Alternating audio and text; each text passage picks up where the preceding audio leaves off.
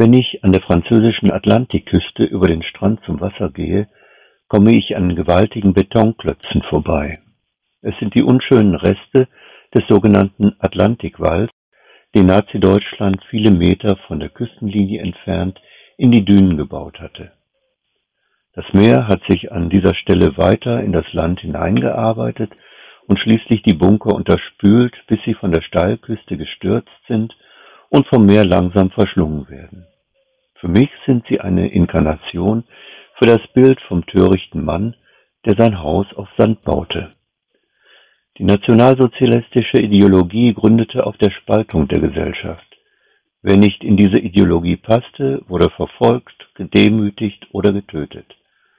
Der Rechtsstaat wurde zugunsten der Nazi-Ideologie ausgehöhlt, die demokratischen Strukturen verächtlich gemacht und schließlich aufgelöst. Das sogenannte tausendjährige Reich dauerte glücklicherweise nur zwölf Jahre, bis es gestürzt wurde.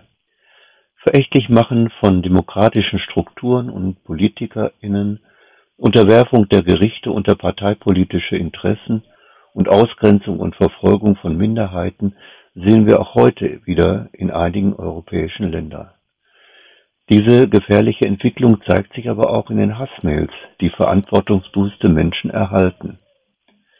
In den jahrtausendealten biblischen Texten weist uns Gott immer wieder darauf hin, dass eine Gesellschaft nur dann gut funktionieren kann, wenn sie auf den felsigen Grund von Gerechtigkeit und Mitmenschlichkeit gegründet ist.